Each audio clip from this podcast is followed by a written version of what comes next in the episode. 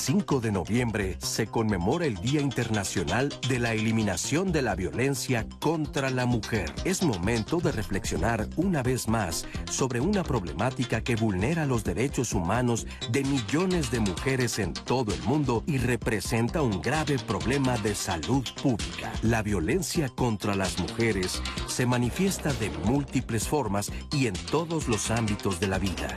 Lo lamentable es que aún hay mujeres y hombres que no la identifican. Muchos de los comportamientos violentos están relacionados con patrones socioculturales tan arraigados que terminan por ser normalizados. Esta normalización hace que las víctimas encuentren difícil identificar y denunciar las diversas formas de violencia que viven. Ningún acto de violencia puede ser tolerado.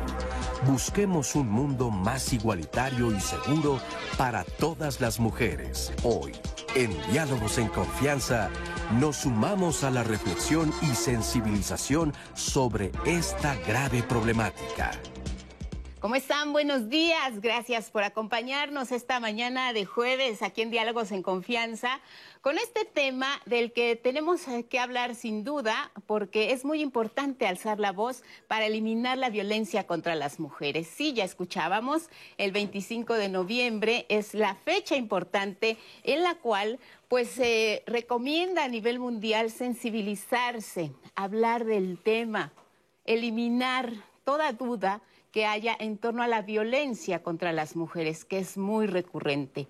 Vamos a hablar aquí en diálogos de cuál es la situación en nuestro país, por supuesto, pero también de la manera en que las mujeres, si alguna de ustedes nos está viendo en este momento y es víctima de violencia, hay que poner un alto, hay que alzar la voz, hay que saber que están acompañadas, que no están solas, que hay salidas, que hay soluciones, que hay maneras de resolver y de vivir de forma diferente para salir adelante. Vamos a analizar la situación no solo en México, sino también las conductas que llevan a nivel internacional a esta forma de violencia que se tiene que erradicar, porque este es un llamado precisamente que hace la Organización de las Naciones Unidas. Y si ven que portamos este listoncito de color naranja, tiene un significado importante, porque se trata de hacer precisamente este llamado a que todo mundo estemos en la misma sintonía y entremos al tema y discutamos sobre lo que significa tener oportunidades de una vida mejor para las mujeres.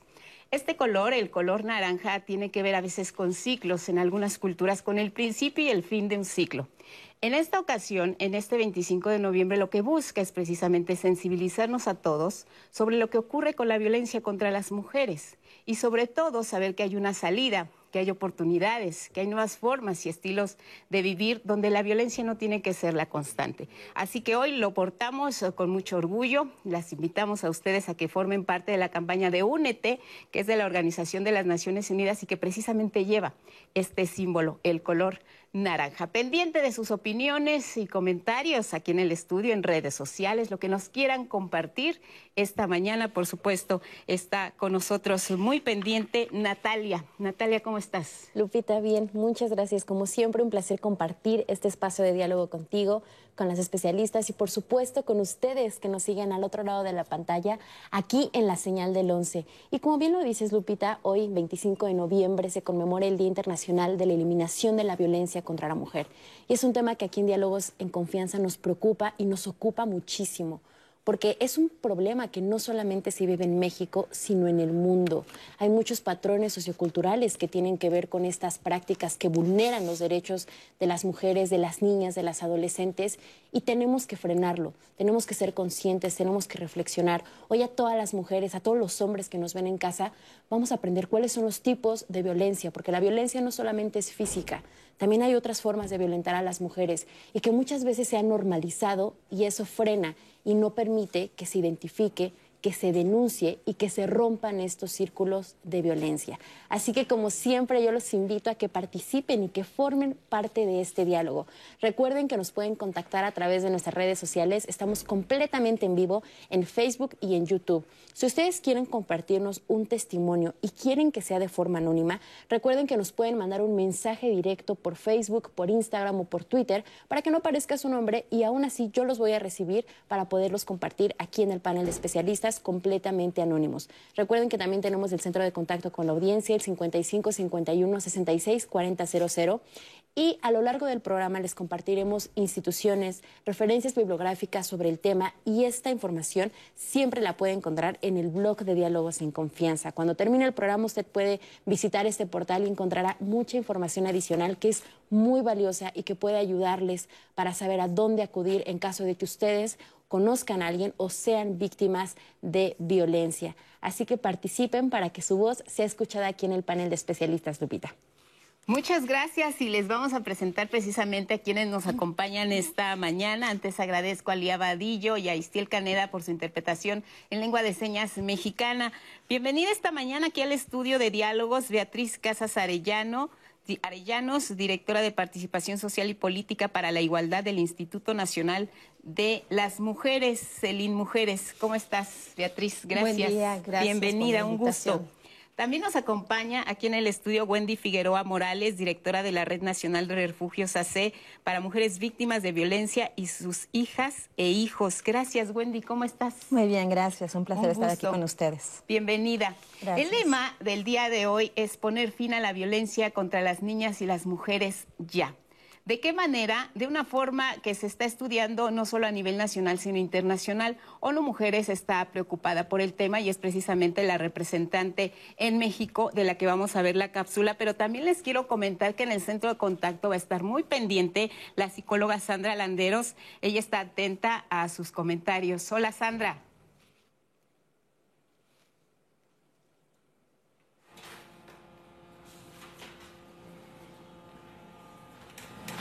Hola, ¿qué tal? Muy buenos días. Yo soy la licenciada Sandra Landeros del Consejo Ciudadano para la Seguridad y Justicia de la Ciudad de México. Yo me voy a encargar de resolver sus dudas e inquietudes que entren en la línea.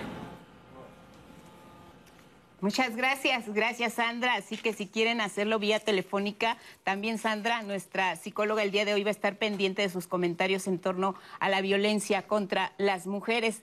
Y sí les comentaba, ONU Mujeres, nuestra representación en México, también está atenta a lo que ha sido la tarea para erradicar precisamente la violencia contra las mujeres. Vamos a escuchar precisamente a su representante Belén Sanz Luque. Ella nos da cifras, nos da datos. Hay que estar muy atenta a lo que comenta y regresamos aquí al panel.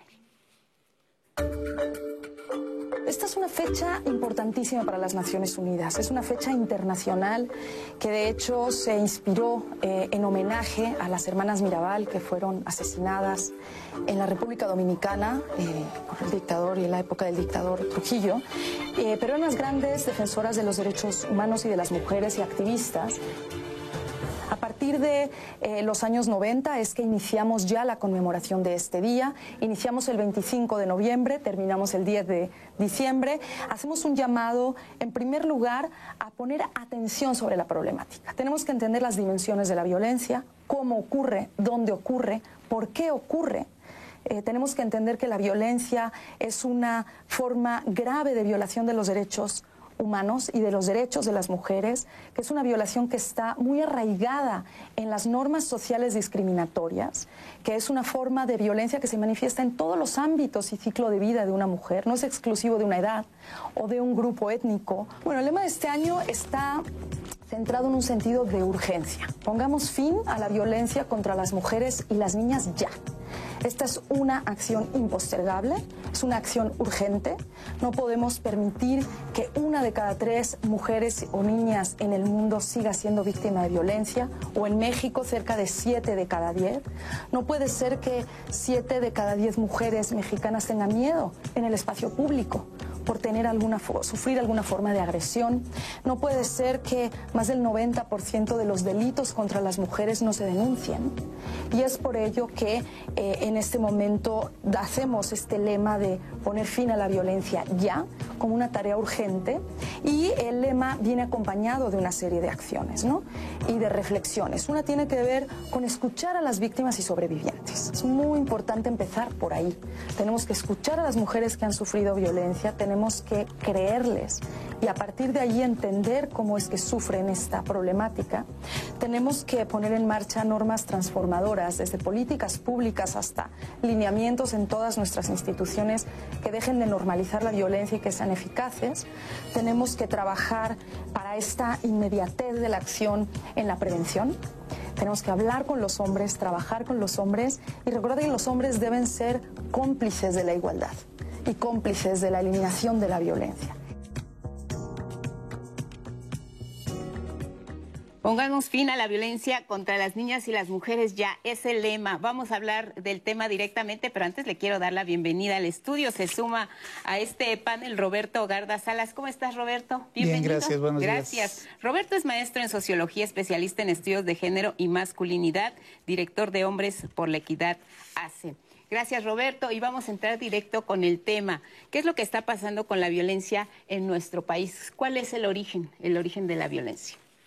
El origen de la violencia tiene sus bases en la desigualdad. De manera histórica, las mujeres hemos sido relegadas de todo un sistema eh, de derechos que nos han sido negadas desde que se, instalaron el marco normativo o los marcos jurídicos, nosotras fuimos excluidas. La desigualdad eh, es, es, la violencia es producto de una desigualdad. Esta desigualdad eh, que le llamo histórica ha tenido precisamente sus secuelas en diferentes tipos y ámbitos de violencia, que va desde la violencia física, psicológica, patrimonial, sexual, económica, hasta la violencia feminicida.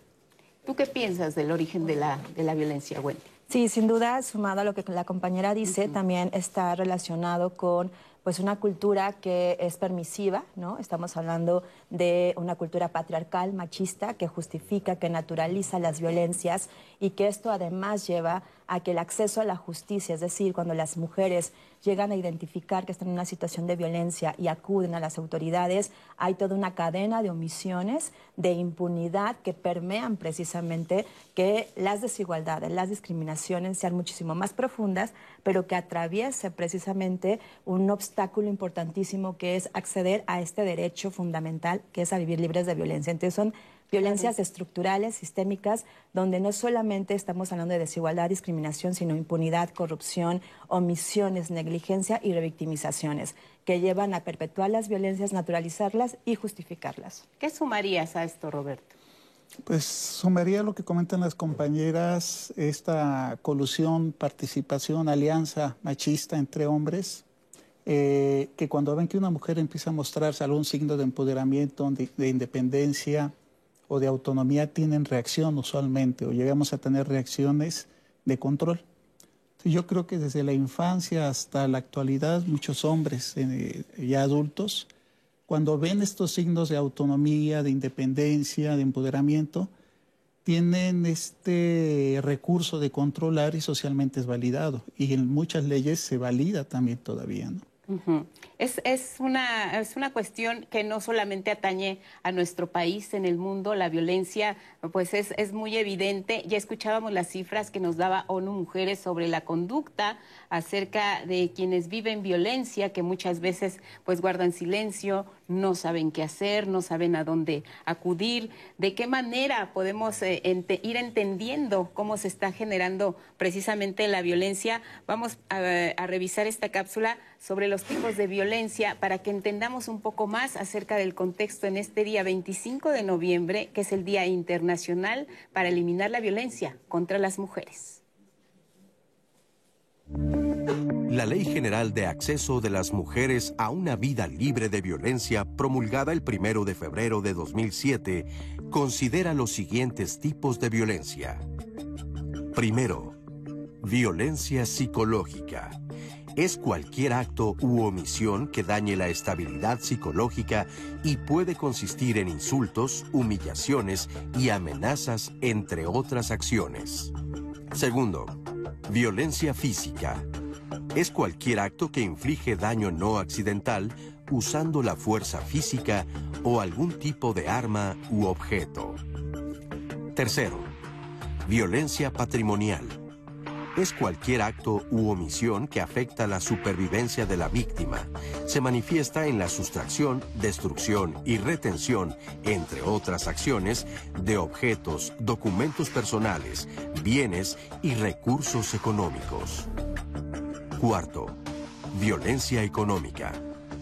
Es toda acción u omisión del agresor que afecta la supervivencia económica de la víctima se manifiesta a través del control del ingreso de sus percepciones económicas, así como la percepción de un salario menor por igual trabajo dentro de un mismo centro laboral. Quinto, violencia sexual. Es cualquier acto que degrada o daña el cuerpo y o la sexualidad de la víctima y que, por tanto, atenta contra su libertad, dignidad e integridad física. Son los tipos de violencia. En el caso particular de nuestro país, sabemos, de acuerdo con datos de ONU Mujeres, eh, que siete de cada diez mujeres en México han sufrido algún tipo de violencia. Trátese de lo que escuchábamos, violencia económica, violencia sexual, violencia también que tiene que ver con la cuestión emocional, con la cuestión física. Sin embargo, pues pocas son las denuncias, pocas son las acciones que se toman. ¿Qué hay detrás de estas conductas de las mujeres que padecen violencia? ¿Reconocen las mujeres en México que están sufriendo algún tipo de violencia? Beatriz. El fenómeno de la violencia eh, tiene varias aristas. Una de ellas tiene que ver que eh, las mujeres, eh, bueno, como fuimos educadas, bajo estos estereotipos de cómo debe de ser una mujer. Las mujeres de repente nosotras naturalizamos la violencia, incluso justificamos la violencia porque hemos eh, sido educada bajo estas, estos mecanismos en donde se permite que los hombres nos violenten. Eh, la Endire dice que las mujeres que no eh, denuncian eh, en un alto porcentaje tiene que ver con las razones que tienen que ver con la vergüenza, esa vergüenza de ah, cuando identifican que hay una violencia, no van a acudir a denunciar porque se avergüenzan de esas conductas. Y otra que tiene que ver con el miedo, que esa también es una cifra escandalosa, porque detrás hay toda una eh, detrás de, la violencia, los hombres lo que ejercen es su poder.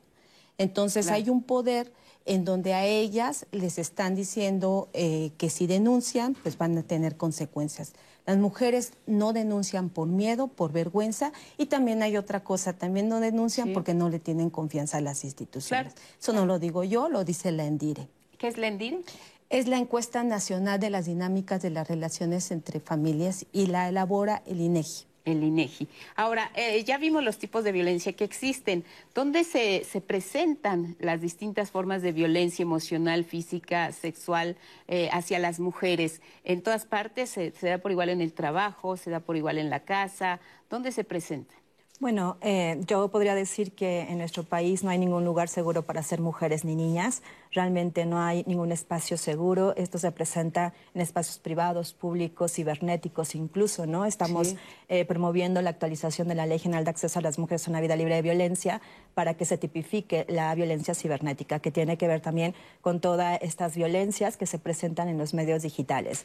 Es importante decir que precisamente, pues en la mayoría, por lo menos en la Red Nacional de Refugios, el 90% de los casos las violencias están dentro de ese espacio donde todas tendríamos que estar seguras, que es la casa, ¿no? A nivel internacional también vemos datos del 60% de las violencias se presentan en espacios privados, en espacios que tendrán que ser garantes para que las mujeres y las niñas y adolescentes pudieran vivir en paz. Entonces, bueno, podríamos hablar precisamente de que no hay ningún espacio hoy día donde haya la seguridad de bienestar para las mujeres y las infancias, lo cual es alarmante y bueno, nos lleva a pensar precisamente qué es lo que ha estado faltando para garantizar que en ese espacio donde tú tendrías que estar en casa en bienestar. No es así. Incluso, bueno, con la pandemia se han incrementado las violencias dentro de las casas, donde el quedarnos en casa fue lo que decimos muchas feministas, pues bueno, darle ese, ese, ese premio al patriarcado, que es tener a las mujeres en ese espacio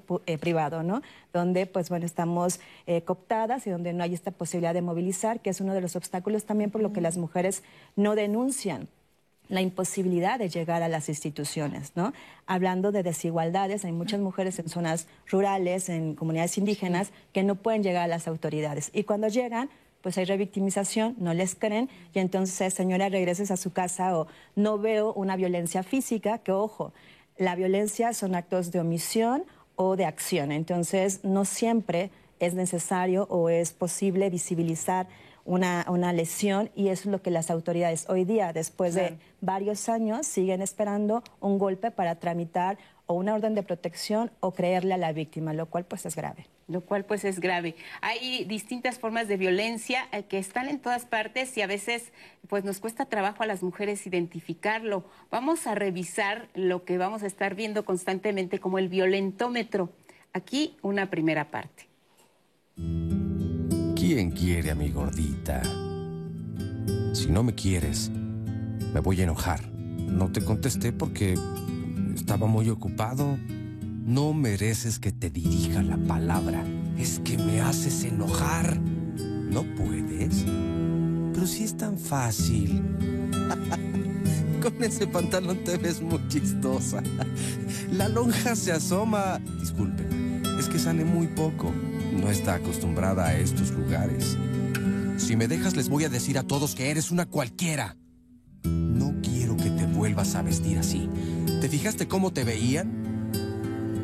Si te identificas con una de estas frases, ten cuidado. La violencia aumentará. ¿Se identificaron con alguna de estas frases donde te humillan, te ridiculizan, te amenazan, te quieren controlar? ¿Son los hombres los perpetradores de estas conductas, Roberto? ¿Las mujeres están conviviendo con sus agresores de acuerdo a lo que nos comentaba Wendy previamente? Sí, yo creo que sí. O sea, son hombres quienes ejercen estas conductas de abuso y el impacto en las mujeres sí es algo que nosotros a través de la intervención con, hombres que ejercen violencia hemos, nos hemos dado cuenta del impacto psicológico, económico, emocional, social en la salud en las mujeres Irma Saucedo tiene varios escritos interesantes, Luciana Ramos, eh, sobre el impacto en la salud mental eh, de las mujeres y en, todo su entorno económico. Lo interesante es que muchos hombres lo ven y no les importa. Pocos son los que lo ven y hacen algo para pedir ayuda. Eh, creo que hay que trabajar mucho ese aspecto con los hombres. Y yo creo que sí, que si los hombres somos quienes estamos ejerciendo esa violencia, los hombres son los responsables de esa violencia y se debería de esperar que, eh, que, empecemos a parar esas conductas de abuso hacia las mujeres. Y para mí es dramático que digamos eso que comenta Wendy, ¿no? O sea, no hay un lugar seguro para las mujeres en México. Yo estoy de acuerdo con eso. con la pandemia se disparó, el hogar dejó de ser, si era un lugar, o sea, dejó de ser totalmente un lugar lo dejó de ser. Hay un comentario interesante sobre lo que veíamos hace un rato. Sí, Lupita, eh, es una reflexión que nos llega en Facebook donde nos dicen, no creo que en pleno 2021 las mujeres no identifiquen la violencia en todas sus formas. Simplemente no quieren reconocerlo para no perder a la pareja. Es común oírlas decir todos los hombres son iguales, por eso no exigen respeto. Una alarma muy latente es la frase muy típica de no puedo vivir sin ti. Súper peligroso él o la persona. Ese es mi punto de vista. ¿Qué podemos analizar de esta frase? ¿Realmente es cierto o a qué nos referimos cuando hablamos de un círculo de violencia? Vamos a una breve pausa y regresando el análisis de esta reflexión y más de sus comentarios.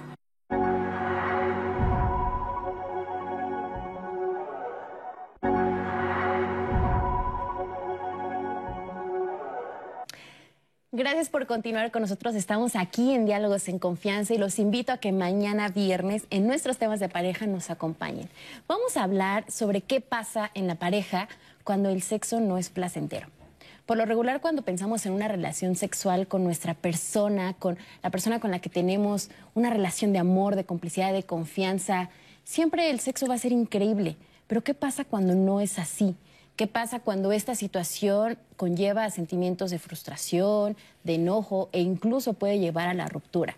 Si bien puede haber causas físicas y biológicas que impidan que el sexo sea placentero, también hay muchas cosas socioculturales y psicológicas que pueden estar inmersas en esta situación. ¿Cómo lo podemos trabajar? ¿Cómo hay que verlo? ¿Y cómo hay que platicarlo en la pareja? De eso versará la conversación mañana aquí en Diálogos en Confianza. Y continuando con nuestro tema de hoy, hoy 25 de noviembre se conmemora el Día Internacional de la Eliminación de la Violencia contra la Mujer.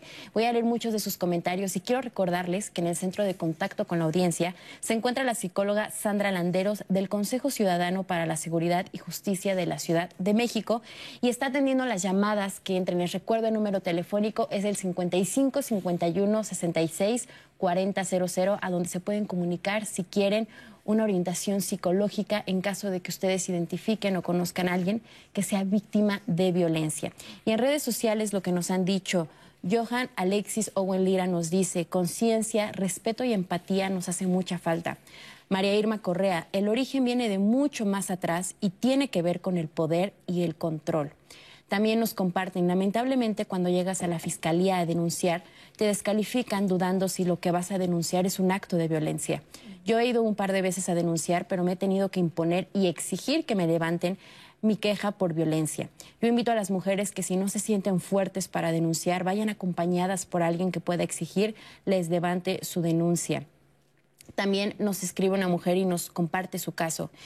Eh, nos dice, yo tengo el caso de una tía en el cual su pareja y ella se separaron, pero siguen casados. Le dio una casa para que estuviera con sus hijos y constantemente la amenaza con no darle dinero para los gastos del hogar y para comer. Es muy controlador, pero mi tía no sabe cómo salir de esa situación por lo económico y lo psicológico. ¿Algún consejo? ¿Cómo la puedo ayudar? También nos dice Azul Rosales, muchas lo saben, pero lo vuelvo a decir, muchas no tienen las redes de apoyo les es difícil utilizar las armas que tienen. Hoy digo, vamos a tener sororidad, empatía, por favor. En YouTube también nos comparten eh, un testimonio en donde nos dicen, dos de mis hermanas sufrieron violencia, sobre todo económica y psicológica. Siempre estuve ahí para ayudarlas, pero hoy me acusan de atentar contra sus relaciones de pareja. Y Lupita, antes de ir a corte, les compartía una reflexión que me parece que debemos analizar y desmenuzar aquí en el panel la vuelvo a leer, nos dicen, no creo que en pleno 2021 las mujeres no identifiquen la violencia en todas sus formas, simplemente no quieren reconocerlo para no perder a la pareja. Es común oírlas decir, todos los hombres son iguales, por eso no exigen respeto. Una alarma muy latente es la frase muy típica, es no puedo vivir sin ti. Súper peligroso para la persona. Ese es mi punto de vista, nos dicen en Facebook. ¿Quién es? Nos dice Pereza Ann. ¿Pereza? Así está en Facebook la persona, sí. Bueno, pues muchas gracias, Pereza, por tu comentario.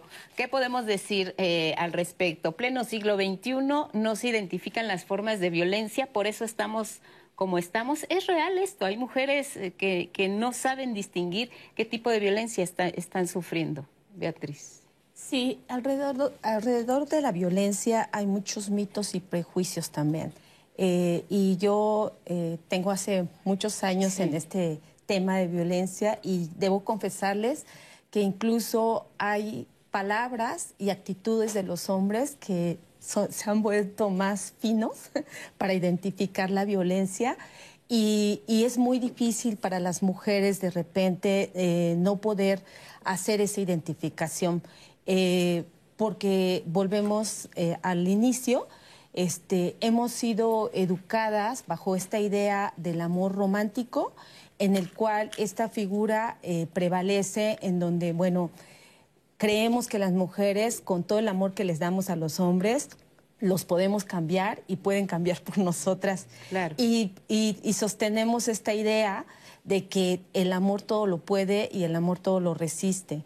Y entonces, si sumamos también una serie de prejuicios que hay en la sociedad en que pues cuando tú tienes una relación la debes de prevalecer porque cuando te separas es asimilable a un fracaso o es asimilable a que te va a ir mal, pues las mujeres se sienten más atadas a los hombres. Entonces es más difícil separarse de esa relación. Luego bueno, si se suman aparte, pues lo que decíamos anteriormente, pues las amenazas, ¿no?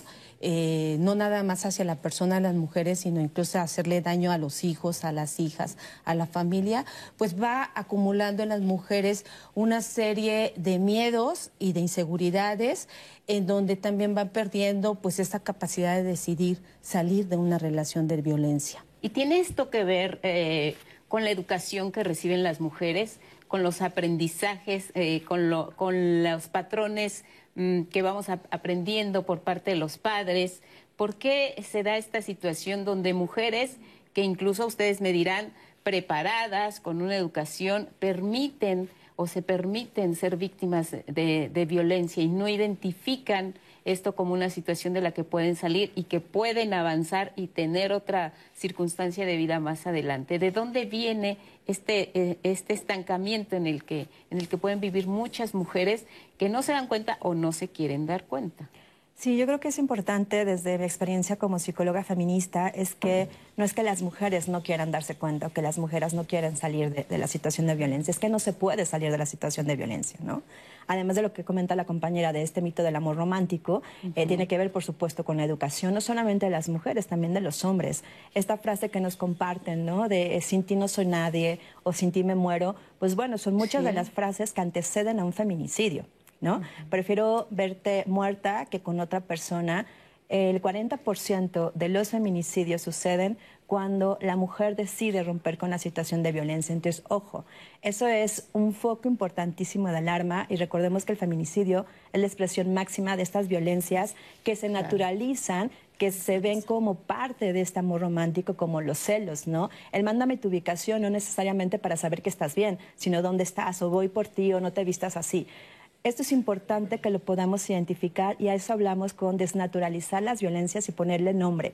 Es muy complicado salir de una situación de violencia cuando no hay un Estado, no hay una política que te, que te acompañe, pero que además que te garantice tus derechos humanos. Muchas de las mujeres, por ejemplo, que llegan a los refugios, pues llegan cuando efectivamente, como dicen ahí eh, eh, varias de las personas que nos están contactando, cuando saben que tienen o identifican que tienen una red de apoyo que las acompaña y que no las juzga, porque eso también, ¿no? Muchas no dicen vivo violencia porque ¿cómo es posible que en pleno siglo XXI seguirá existiendo mientras no haya un cambio cultural y también en el acceso a la justicia? Eh, cuando las mujeres puedan tener el acceso a un empleo digno, con salarios igualitarios, cuando las mujeres puedan tener acceso a una vivienda digna, que en México son súper caras las viviendas, cuando las mujeres puedan tener espacios de cuidado para sus hijos e hijas, cabe decir que ya no existe un sistema nacional de cuidados en nuestro país, ¿no? Se desmanteló en este, en este gobierno.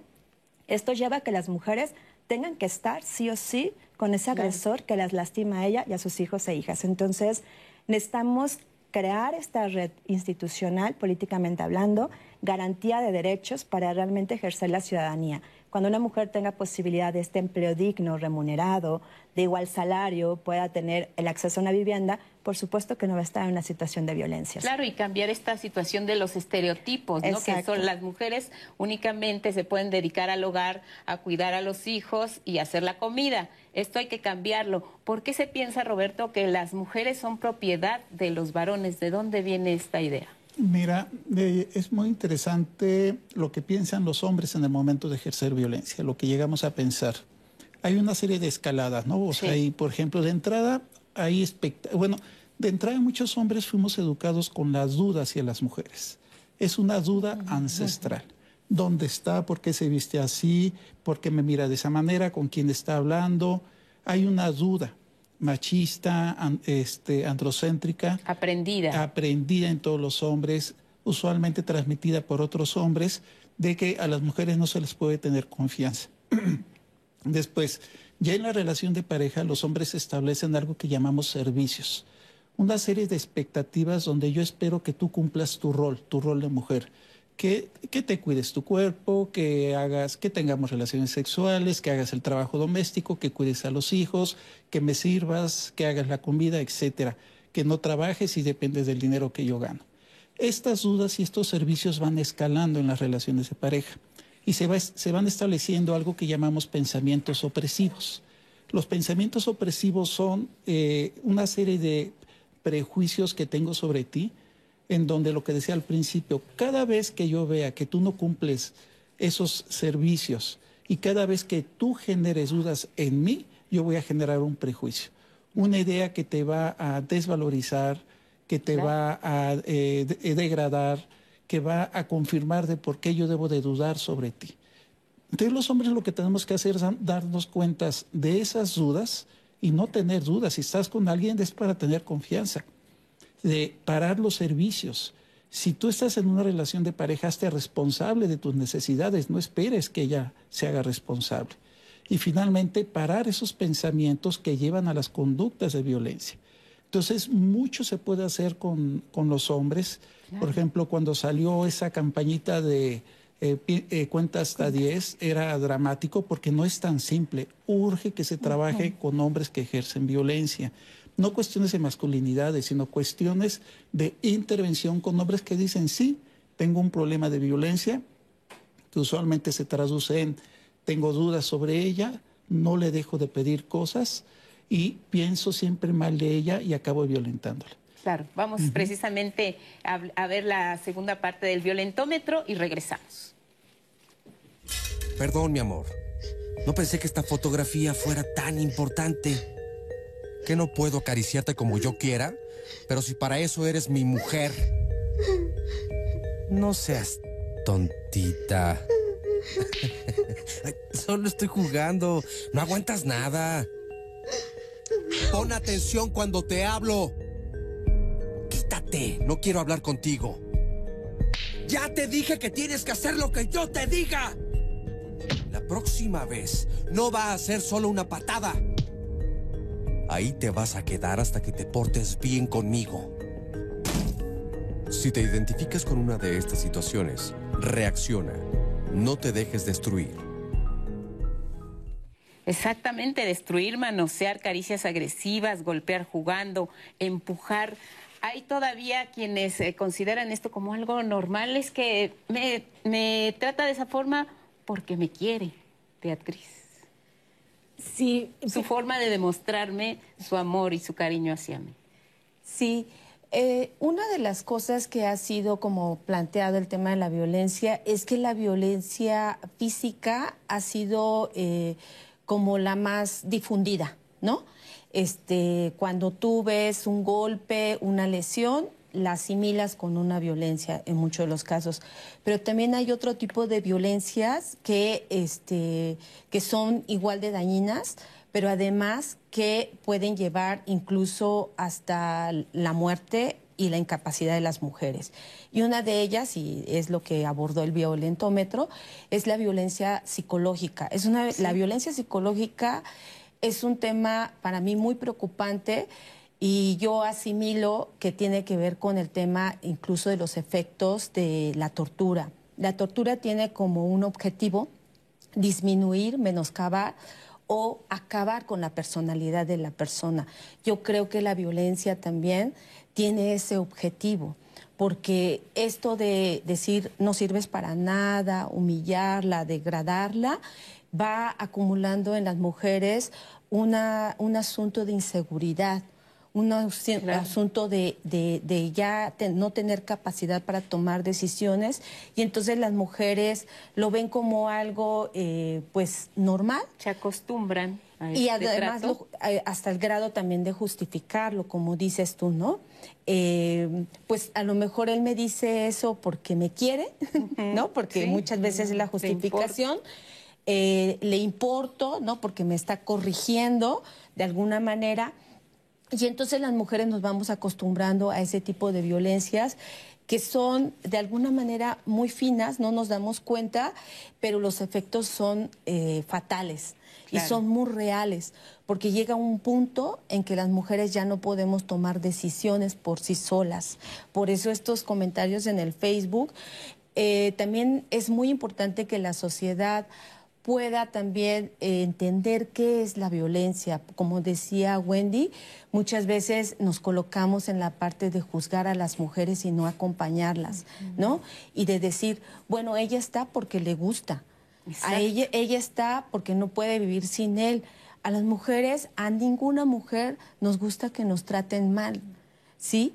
Simplemente... Qué importante esto que estás diciendo. Sí, eh, a ninguna mujer Beatriz. nos gusta que nos traten mal. Sin embargo, ellas no tienen mecanismos para poder salir de, esa- de esas violencias porque fueron eh, educadas bajo esta idea de que pues, las mujeres somos menos, eh, en- valemos menos porque desde chiquitas, si nos, da- si- si nos damos cuenta, nos están eh, acorralando a un ámbito de lo privado, que solamente nosotras este, podemos ser no señoras de la casa, haciendo limpieza, haciendo labores de este, digo, no es mal hacer estas labores, pero nos van acostumbrando a cierto a ciertos ámbitos en donde las mujeres pues nos hacen que no podamos incursionar en el ámbito público, por ejemplo, pero también poder, eh, muchas mujeres todavía no tienen acceso a la educación.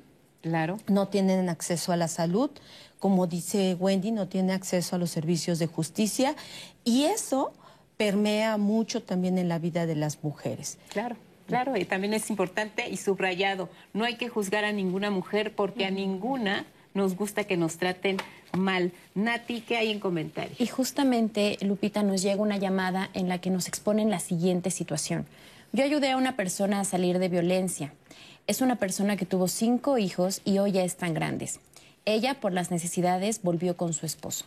La volvimos a ayudar por medio de sus hijos para sacarla de la violencia que sufría. La llevamos a un centro de la mujer.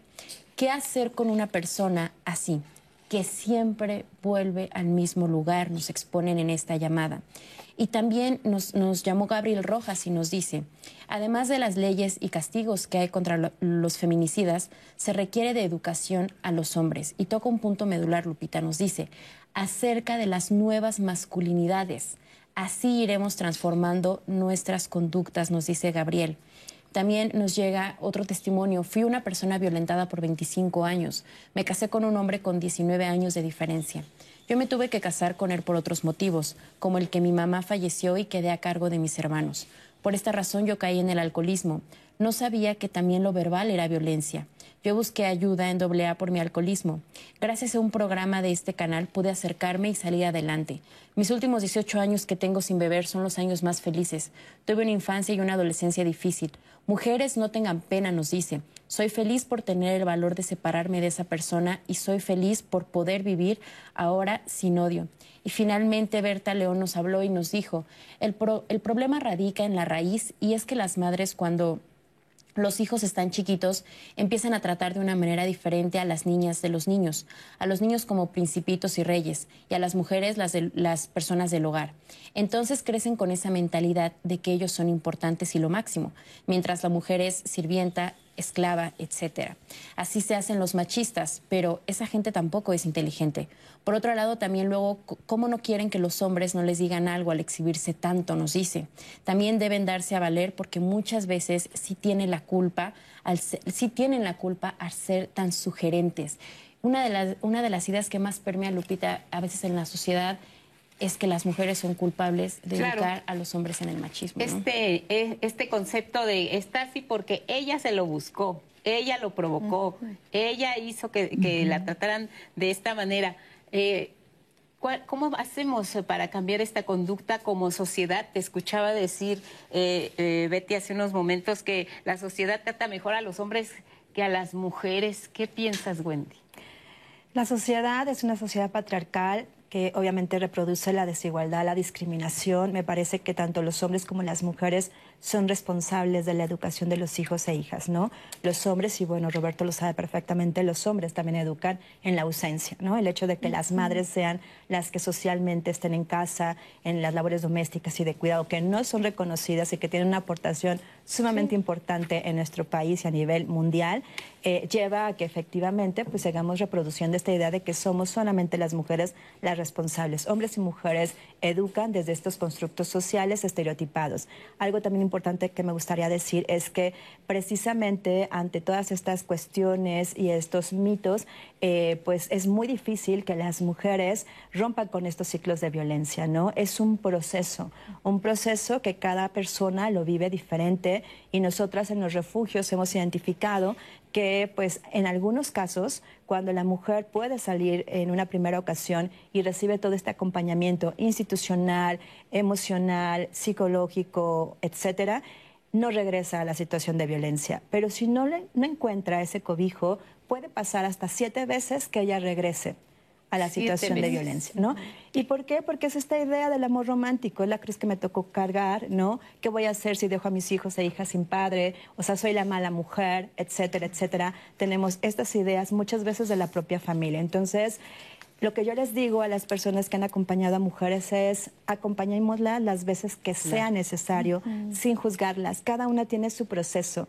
Las mujeres van a hablar no cuando quieren, sino cuando pueden cuando pueden identificar el daño, como bien decía la compañera, que les ha, les ha dejado en su vida, cuando se dan cuenta que han dejado de ser esas mujeres que fueron en un inicio y cuando encuentran que hay alguien o hay alguna institución, alguna persona que les cree y las acompaña. Entonces, estemos ahí sin juzgar. Las veces que la mujer acuda son las veces que tendría que tener ese espacio abierto, esa escucha, esos oídos, porque ese es el momento clave en donde ella puede romper este ciclo de violencia. No seamos igual que otras instancias, ¿no? De revictimizarlas o estas familias de, ay, otra vez, entonces ya no te apoyo. Necesitamos entender eso. Es un proceso y una deconstrucción un trabajo diario de romper esto que nos han dicho que así debe de ser, a saber que hay otras formas, otras narrativas de poder convivir y reconocernos como sujetas de derecho. Porque hay mujeres que viven años en una situación así. y que les cuesta trabajo no porque no quieran, sino porque no tienen todo este acompañamiento y es difícil. Yo les diría, de hecho, las violencias no reconocen estatus económico, educativo, fronteras las violencias lamentablemente están en todas partes. Nosotras mismas, digo, no hay una vacuna contra la violencia machista, nosotras mismas tenemos que identificar estas frases, como decíamos, ¿no? Estas actitudes, estas omisiones y silencios que son violencias. ¿Cómo te vas preparando para hacer uso de tu voz sin que seas juzgada, criticada o sancionada? Y este es un proceso donde las mujeres nos tenemos que acuerpar, acompañar y celebro lo que decían en las redes. Hay que ser sororas, pero también hay que seguir creyendo en lo que la mujer siente y jamás responsabilizarla, porque efectivamente a nadie nos gusta ser víctimas de violencia ni tenemos que aguantar, pero este es un proceso donde la educación es fundamental y conocer nuestros derechos es clave. Roberto, cuando eh, los hombres llegan eh, para cambiar su actitud acerca de, este, de esta forma de trato hacia las mujeres, ¿Dónde termina este ella se lo buscó? Fíjate que ahorita hiciste una, eh, tuviste un, gesto de decir, y siguen. Hay hombres que mantienen 5, 10, 30, 40, 50, 60 años. Eh, es esto el, control sobre ella. Eh, muchos hombres fueron educados, o yo diría la gran mayoría de los hombres, lo ven como un juego, como un juego de poder. Cuando nosotros hacemos algunas técnicas con los hombres, se dan cuenta que la práctica de abuso está recubierta por un, velo de es un juego, no es para tanto, eh, de minimizarlo, de culparla, ella se lo ganó. Entonces, sí es súper importante que los hombres quiten esta idea de no es un juego, estás lastimando. A nosotros no nos ha servido el trabajo con masculinidades, realmente creo que eso más bien está ayudando a revictimizar a las mm. mujeres porque hace un lenguaje más sutil. Lo que nos está sirviendo es trabajar la conducta de abuso y comprender justamente el daño que genera, las formas de, control que los hombres llegan a tener. Eh, en otro momento podría comentar más como los, los, elementos que hay, pero no, no es un juego y, y, las mujeres no son las que educan. Es de hombres a hombres. hombres. Aunque pueda haber mujeres que transmitan porque hay un hombre atrás presionándola, para que eduque a su hijo como machito. Claro, padre, hijo y figura de autoridad relacionada directamente con los hombres. Recuerden que la psicóloga Sandra Landeros del Consejo Ciudadano para la Seguridad y Justicia aquí de la Ciudad de México está atenta a sus llamadas. Si quieren hablar directamente con ella, si este programa les está moviendo sus emociones por víctimas de violencia, ahí está, volvemos. Hemos podido analizar desde que se dio la emergencia por esta pandemia que ha habido un impacto diferenciado en la vida de millones de mujeres y niñas en el mundo y en México no es la excepción. Eh, en primer lugar, la pandemia ha generado masivas pérdidas de empleo a nivel global. Se han perdido al menos 54 millones de empleos de mujeres. Esto se da además en una situación en, la cual las mujeres viven y trabajan en una alta informalidad. En México la informalidad eh, en el trabajo de las mujeres alcanza más de un 60%, lo cual hace que hayan tenido una enorme vulnerabilidad económica ante el impacto de esta pandemia, las medidas de confinamiento y la pérdida masiva de empleos ante el cierre de distintos servicios en los cuales, por cierto, trabajan mayoritariamente mujeres. Otro impacto de esta pandemia y, que analizamos en este 25 de noviembre ha sido el impacto en, eh, masivo en la violencia contra las mujeres. Hay países donde se han incluso quintuplicado las llamadas de solicitud de emergencia. Eh, se ha incrementado el riesgo de vivir violencia en el ámbito doméstico, producto de que millones de mujeres han tenido que convivir y coexistir con sus perpetradores y a que se ha dificultado el acceso a los servicios básicos de atención y de protección. Eh, y una tercera dimensión de impacto que nos interesa mucho señalar tiene que ver con el impacto en las cargas de cuidados. Eh, las mujeres dedican tres veces más tiempo que los hombres a las tareas de cuidados no remunerados. Esos cuidados tan importantes para nuestra sociedad, como es el cuidado de los niños y niñas, personas dependientes, mayores o personas enfermas. Y las tareas de cuidado, pues como bien sabemos, han sido enormemente profundas en la pandemia por COVID con las medidas de confinamiento. Entonces esto también ha tenido un impacto en la vida de las mujeres. Las encuestas que hemos hecho desde ONU Mujeres y los estudios cualitativos nos han indicado que las mujeres han tenido un enorme estrés, una enorme carga y que esto ha significado sin duda un impacto en distintas dimensiones de su vida. Llegamos a un 25 de noviembre donde hemos hecho un llamado muy concreto a poner fin a la violencia contra las mujeres y las niñas ya. Esta es una tarea impostergable, tenemos que asumirla con toda la seriedad con toda la colaboración entre todos los sectores y bueno, pues llegamos eh, justamente con un llamado a la urgencia, a la acción y con un llamado de esperanza. Porque esta situación tan difícil que tenemos no es una situación que tengamos ni que aceptar, ni que normalizar, sino al contrario, la podemos prevenir, la podemos eliminar y la podemos...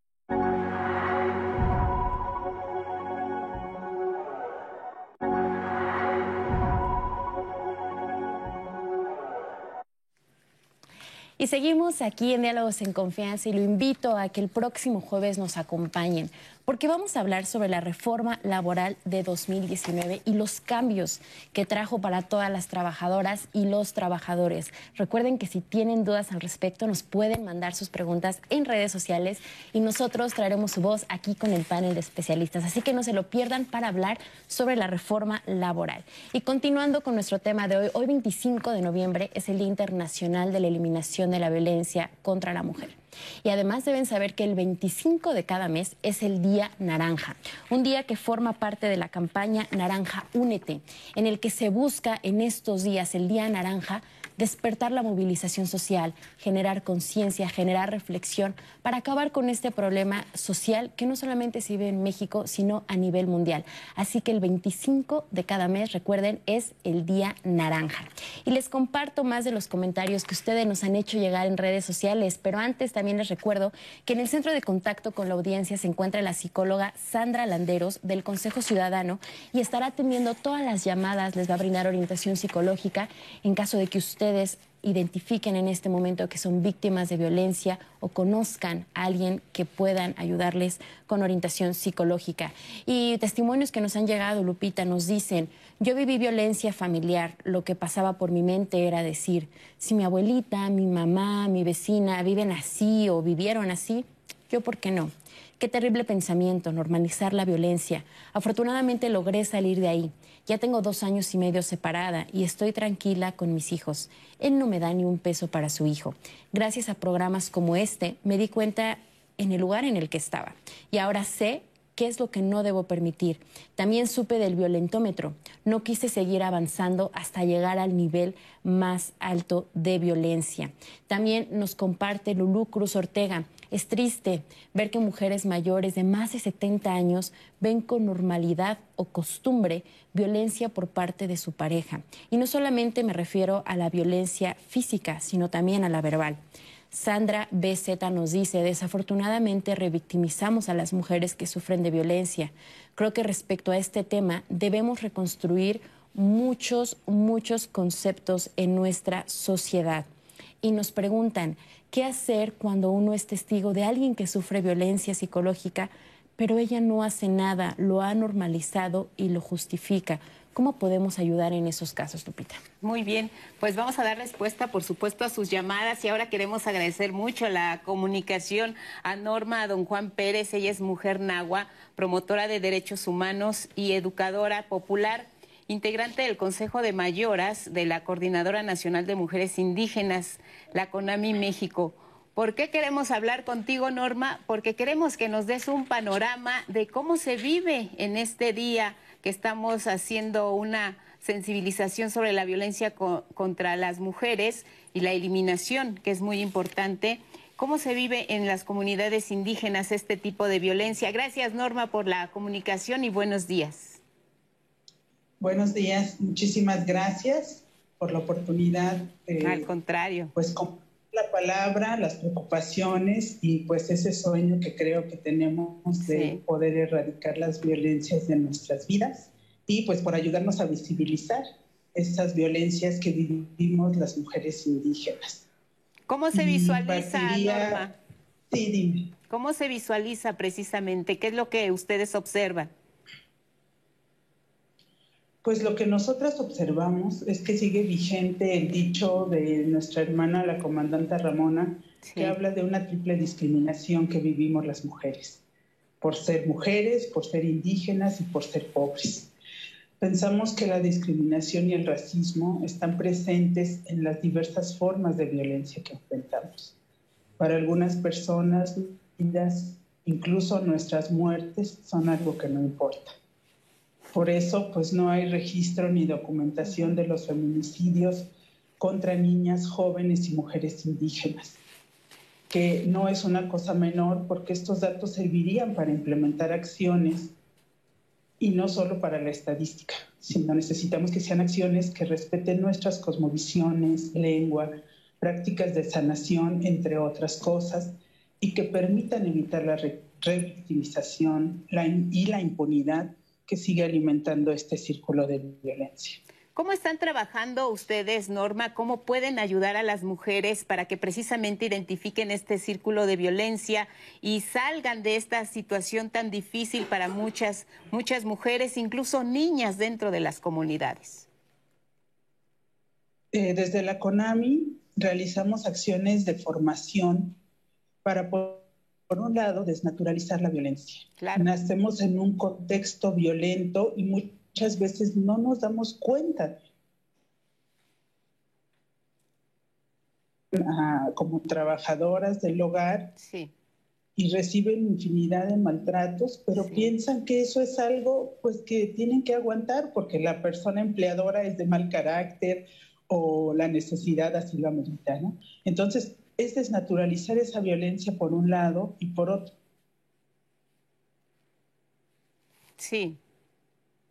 Bueno, pues parece que perdimos el, contacto con Norma vamos a recuperarlo en cualquier momento, pero es muy importante lo que, lo que estás diciendo, Norma, porque el hecho de normalizar la violencia y enfrentar circunstancias en las que una mujer de origen indígena tenga precisamente que soportar estos maltratos, pues eh, tiene afectaciones, como aquí lo han dicho los especialistas, afectaciones emocionales, afectaciones psicológicas y sobre todo en un entorno en el que también los usos y costumbres obligan muchas veces a las mujeres a tener que tolerar y aguantar formas que no van de acuerdo con lo que ellas necesitan y con la, el trato que merecen y que precisamente por vivir en medio de esta situación tienen que soportar norma. También eso es eh, muy grave. Sí, así es. Eh, por un lado, pues nos reafirmamos en nuestras identidades, pero también cuestionamos justo esas ideas y prácticas que limitan y violentan nuestros derechos. Por eso, eh, muchas veces empezamos a participar políticamente en las comunidades porque nos damos cuenta de que si nuestra mirada, nuestro sentipensar no está en los espacios donde se toman las decisiones, no vamos a poder llegar a hacer esos cambios de fondo y de forma que se necesitan para realmente atender y erradicar las violencias. Por eso también hacemos otras acciones como la documentación de violencias a través de la iniciativa que llamamos Emergencia Comunitaria de Género, porque nos parece muy importante visibilizar que la violencia contra las mujeres no es un tema de las mujeres, es un tema que la sociedad debe tomar en sus manos en conjunto. Y no solo nos afecta en cuanto a nuestros usos y costumbres. O sea, la violencia la vivimos tanto adentro como hacia afuera de nuestros pueblos y comunidades. Así es. Entonces nos parece importante colocar esto, dar mensajes al gobierno, pero también a la sociedad en su conjunto. Eh, debe ser algo que nos movilice a todas, a todos y a todas. ¿Qué tanto está permeando precisamente en la sociedad, entre las comunidades, este, este mensaje que nos quieres dar, Norma, de que todos tenemos algo que hacer y todos tenemos una tarea importante que cumplir para eliminar la violencia contra las mujeres, sea indígenas, sea de que viven en las zonas urbanas o sean niñas incluso también? Pues creo que es un trabajo del día a día y que no se va a resolver con algunas acciones en pocos años es un trabajo que se requiere, como se dice, es un cambio cultural para el cual tenemos que ir sembrando acciones cada día, desde el espacio privado, en la familia, hasta los espacios públicos. En todos lados estamos siendo violentadas de diversas maneras y no son violencias menores, ¿no? Por ahí escuchaba el violentómetro y alguien decía, no es que sea una violencia más grave que otra, ¿sí? Simplemente va escalando, ¿no? Todas las violencias tenemos que erradicarlas, tenemos que decir basta y denunciarlas, porque si no, pues se, se, sigue acumulando y creo que es lo que ha pasado en nuestras comunidades, en los pueblos, en el país, la impunidad tan grande que existe. Entonces, eh, es parte de lo que tenemos que ir trabajando día a día y hacer entender eh, tanto a mujeres como a hombres y a otros géneros, que no es una, no es una lucha de géneros. Así es. Estamos luchando contra un sistema que es racista, que es discriminatorio, que es violento y al cual tenemos que transformar todos. Norma, don Juan Pérez, nos da mucho gusto escucharte, saber que las mujeres de tu comunidad tienen en ti una representante que está peleando por sus derechos, que está exigiendo que se termine con la violencia en las comunidades para las mujeres y para las niñas. Te mandamos un abrazo. Estamos aquí también haciendo esta labor importantísima. Comunícate con nosotros cuantas veces sea necesario. Aquí siempre tendrás un espacio promotora de derechos humanos y educadora popular integrante del Consejo de Mayoras de la Coordinadora Nacional de Mujeres Indígenas, la CONAMI. Gracias, te mandamos un abrazo. Norma, buenos días. Buenos días, gracias. Gracias. ¿Cómo ven la situación? ¿Qué, les hace pensar lo que, lo que nos compartió Norma esta mañana? De cómo ven ellas, las mujeres indígenas, esta triple situación, mujeres indígenas y pobres. Sí, bueno, sin duda, bueno, mi reconocimiento para la querida Norma. Hemos trabajado conjuntamente eh, para hacer visibles estas violencias, eh, las realidades de las mujeres en todas sus diversidades en nuestro país son muy específicas, por eso hablamos de tener una intervención eh, reconociendo sus contextos, sus diversidades geográficas, históricas. Me parece puntual lo que Norma decía. Necesitamos también en las acciones y en las políticas incorporar a las mujeres, ¿no? A las mujeres sobre sobrevivientes de violencia, a las mujeres que efectivamente en México pues la pobreza tiene rostro de mujer y una de las acciones que también se ha hecho y que han hecho eh, o hemos hecho conjunto con las comunidades indígenas y entre ellas con la comunidad de, Norma es crear material en lenguas indígenas para que las mujeres tengan información. La información te da poder, poder de decidir, de elegir, de identificar lo que estás viviendo, darle nombre a eso que se ha ocultado o que se quiere borrar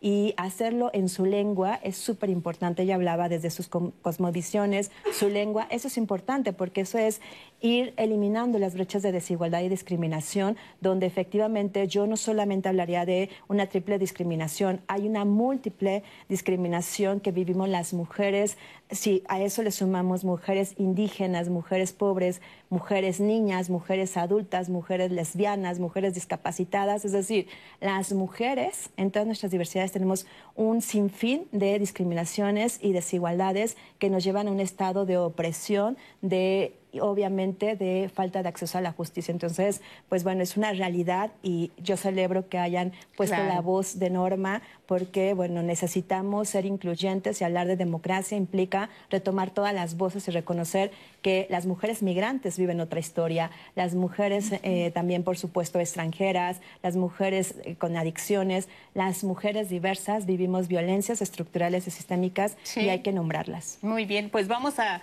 a revisar ahora otra parte del violentómetro y regresamos a comentar. Cuidado con lo que haces. La próxima te puede ir muy mal.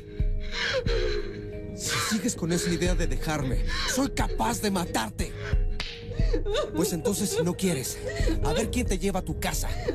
Tienes que ser mía, quieras o no.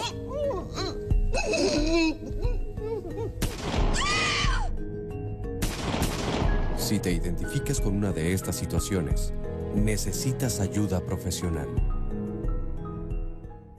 Pues sí, efectivamente, vemos cómo el violentómetro es una muestra muy clara de cómo se empieza a generar la violencia que va aumentando, de, te humillan, te amenazan, después ya de las amenazas eh, que pueden ser psicológicas pasan a la, a la, amenaza contra tu integridad física, que pueden llegar incluso a cometerse amenazas de muerte, asesinar, y llegamos a una parte oscura que a nadie nos gusta y que hemos escuchado eh, mucho, que son los feminicidios hay eh, consecuencias graves que, que, trae la violencia, como los feminicidios, Betty. Sí, claro, el feminicidio o la violencia feminicida es la expresión máxima de la violencia. Y tiene que ver también, como decíamos, ya lo comentamos, también porque hay una omisión por parte del, del Estado sí. en que, bueno, bajo la premisa de que, bueno, todas las personas tenemos un conjunto de derechos y que el Estado debe de garantizar, proteger, todos estos derechos, pues sí hay una omisión, porque eh, la violencia, como se parte de la desigualdad, no se ha logrado eh, reducir esas brechas de desigualdad, ni se ha logrado que las mujeres tengamos esta calidad de personas plenas con capacidad de poder ejercer plenamente nuestros derechos, pues ha sido como una, una desventaja para las mujeres que desde ahí eh, el Estado no ha, no ha ido como tomando precauciones y previsiones. Hay un déficit democrático en, claro. este, en este Estado y en todos los estados, es porque la violencia es mundial. Hay un déficit democrático en donde las mujeres no hemos podido acceder pues, a, los, a los derechos más básicos, que son la educación, la salud, el trabajo, Ahorita hablaban de viviendas, las mujeres no tenemos vivienda, las mujeres no tenemos sustento económico y todo ese tipo de elementos y condiciones que nos hace estar en una etapa, de, en una eh, plataforma de desventaja ha conllevado a que las mujeres también hemos eh, tenido que acumular números de homicidios, de feminicidios, de asesinatos. Eh, este déficit democrático es importante claro. ya poner atención, eh, el Estado, sus instituciones, pero también la sociedad, porque bueno, ahorita hablaba también Norma de una parte muy importante, la sociedad tenemos una tarea fundamental también eh, yo diría que son, eh, hay, hay una eh, coordinación o debería uh -huh. de haber una coordinación tripartita, Estado, sociedad y de manera individual también, ¿no? Lo que nos toca a las mujeres, lo que nos toca a los hombres. Entonces, si no logramos eh, que este déficit democrático logre eh, ya superarse, estos feminicidios y esta violencia feminicida va a seguirse sumando. Entonces es muy importante claro. que las instituciones y el Estado eh, hagamos algo frente a todo este tipo de violencias que se dan en contra de las mujeres. Sí, y, y, hablando un poco de, de, números, que bueno, cuando se habla de números siempre hay una historia detrás, uh -huh. pero creo que nos puede ilustrar un poco Así de es. dónde nos encontramos. Eh, de enero a septiembre de este año, 762 mujeres fueron víctimas de feminicidio y una de cada diez eran menores de edad. Hombres violentos que pueden llegar a cometer un feminicidio. Sí, de hecho nosotros hemos comentado ya en varios foros que nosotros estamos alarmados, llevamos 26 años trabajando con hombres que ejercen violencia. En los 90 eh, los hombres llegaban con eh, malestares hacia las mujeres, enojos, diferencias de opinión sobre algunos conflictos. Eh, era una violencia más emocional. Y había sexual y había física, pero más cargado a lo emocional. Actualmente los hombres están llegando con una, ya con narrativas como, es que ya la quiero matar, es que ya no la soporto, es, eh, ya no quisiera que estuviera en mi vida. Es muy interesante porque en una encuesta que nosotros aplicamos siempre al, ingresar los hombres tienen que llenar una, una encuesta. Es, es, altísimo el número de hombres, yo diría un 75%, que dice estar muy insatisfecho en su relación de pareja, un 60% insatisfecho en el ejercicio de su paternidad y casi un 90% insatisfecho eh, en su vida laboral. Entonces, son elementos que se articulan, es complejo. Nosotros, eh, yo celebro mucho lo que eh, también que, la compañera Norma le, le, diera voz en este espacio. Para los hombres, los usos y costumbres en general es la masculinidad. Y la masculinidad es una práctica de jerarquía y de abuso. Entonces, el violentómetro a nosotros ahí eh, nos gusta porque refleja esos usos y costumbres de los hombres. Cada una de las prácticas que viene en el violentómetro está relacionada con si grito y subjetivamente me siento más hombre. Si te amenazo, subjetivamente me siento más masculino. Si te lastimo, subjetivamente me siento más masculino. Y se va reafirmando la virilidad. Por eso nosotros decimos eh, que lo que hay que hacer es construir esta idea de masculinidad. O sea, gracias a Dios pasar a una nueva idea de ser hombre que no pasa por la masculinidad. Y entonces, por ejemplo, sería algo así como, si te escucho, ¿qué identidad refuerzo? No es la de la masculinidad, es algo nuevo. Si respeto tus derechos, ¿qué identidad refuerzo? Entonces los hombres lo que nos dicen es, me siento mejor, me siento más equitativo, me siento una buena pareja, me siento compañero de mis hijos, padre de mis hijos, compañero de mi pareja, entonces, el cambio de los hombres viene por una diversidad de nuevas maneras de definirse. El violentómetro en ese aspecto es interesante. Yo también, eh, eh, nosotros lo ponemos en círculo y los hombres nos van diciendo sus estrategias de poder. Así lo usamos, más bien en círculo. Pero si de fondo viene estos usos y costumbres de que mucho lo que hacemos, de lo que hacemos los hombres al violentar es reafirmar la masculinidad. Yo digo, pues mejor reafirmemos unas nuevas identidades con nuevas prácticas igualitarias. ¿Y qué tanto les cuesta a los hombres empezar a reconocer estas nuevas formas de trato hacia No es difícil. No es difícil. No es difícil, eso es bien interesante. Con una buena metodología, con un buen diálogo con los hombres, no es difícil. Nosotros y en general en América Latina se ha caracterizado ante la ausencia de recursos en ser muy imaginativos para hacer metodologías. Los hombres en una sesión de, de dos horas y media comprenden muy bien esto y dicen, pues claro, o sea, eh, sí, yo siempre pensé que era natural gritar, pues nada más dejo de gritar, ¿verdad? Pues sí, compañero, y dejan de gritar. No es tan difícil. Y ellos no, eh, se presenta el caso que ocurre con las mujeres que regresan una y otra y otra vez también. Claro, hay que estarlos acompañando, por eso se requiere un acompañamiento a largo plazo. La Secretaría de Salud en el 2008 hicimos un programa de intervención que ahorita está un poco abandonado, pero en todo el país abrimos grupos de reflexión dirigidos a hombres, es un programa de reeducación, entonces hay que acompañar a los hombres. Claro, también igual que a las mujeres. Pues interesante lo que hemos escuchado de lo que corresponde a cada quien, pero sobre todo a nosotros como sociedad para eliminar la violencia contra las mujeres y en todas sus formas. Vámonos a ir a la pausa, pero antes los dejamos con una cápsula de Belén Sanz Luque, representante de ONU Mujeres en México. La estrategia de abogadas de las mujeres comenzó a operar en 2019, en marzo. Fue una estrategia implementada por la jefa de gobierno, la doctora Claudia Sheinbaum, y principalmente eh, se dio a través de la incorporación de abogadas de la Secretaría de las Mujeres de la Ciudad de México en agencias del Ministerio Público de la Ciudad de México. Esto eh, con el objetivo de brindar una orientación y una asesoría jurídica a mujeres víctimas de violencia y básicamente la función es justo atender los obstáculos que enfrentan las mujeres y las niñas en el acceso a la justicia. Eh, principalmente lo que hacen las abogadas es brindar una orientación jurídica, hacer una detección de riesgo feminicida, necesidades inmediatas de la víctima y a partir de eso coadyuvar y coordinarse con el personal de la agencia del Ministerio Público para poder garantizar el acceso a la justicia a través del inicio de una carpeta de investigación por alguno de los delitos de género. El poder estar ahí presentes, que se sientan acompañadas, que se sientan asistidas y que puedan estar garantizando que no se vulneren sus derechos. Pues el delito que más prevalencia e incidencia tiene es la violencia familiar, tanto la violencia que se da entre parejas como la violencia entre familiares.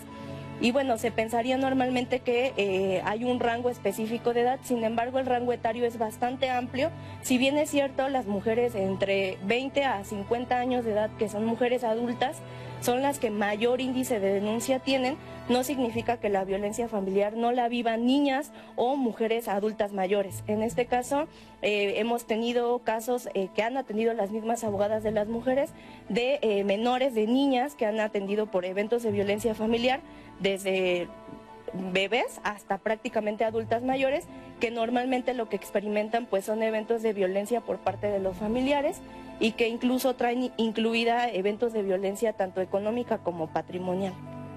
Entonces estamos prácticamente en oficinas centrales para el trámite de medidas en las 16, eh, bueno, en diferentes alcaldías, agencias del Ministerio Público y en las fiscalías especializadas. En las páginas de la Secretaría de las Mujeres pueden encontrar tanto el directorio de abogadas de las mujeres como también otros servicios de atención que tiene la Secretaría, como son las unidades eh, territoriales de prevención y atención de la violencia llamadas LUNAS, que están en las 16 alcaldías y también brindan orientación y asesoría jurídica y psicológica.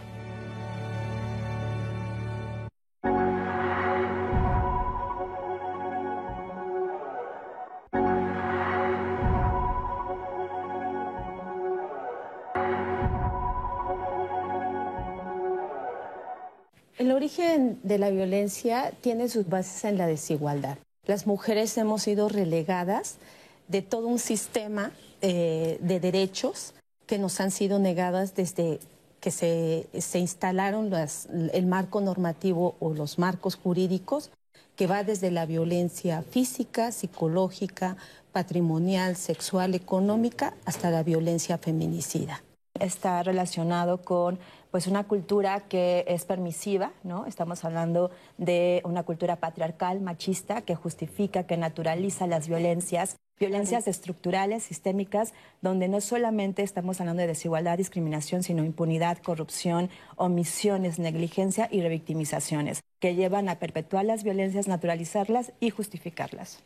Cuando ven que una mujer empieza a mostrarse algún signo de empoderamiento, de independencia, o de autonomía tienen reacción usualmente o llegamos a tener reacciones de control. Desde la infancia hasta la actualidad, muchos hombres eh, ya adultos, cuando ven estos signos de autonomía, de independencia, de empoderamiento, tienen este recurso de controlar y socialmente es validado. Las mujeres no denuncian por miedo, por vergüenza y también hay otra cosa, también no denuncian porque no le tienen confianza a las instituciones. En nuestro país no hay ningún lugar seguro para ser mujeres ni niñas. Realmente no hay ningún espacio seguro. Esto se presenta en espacios privados, públicos, cibernéticos. La violencia cibernética, que tiene que ver también con todas estas violencias que se presentan en los medios digitales.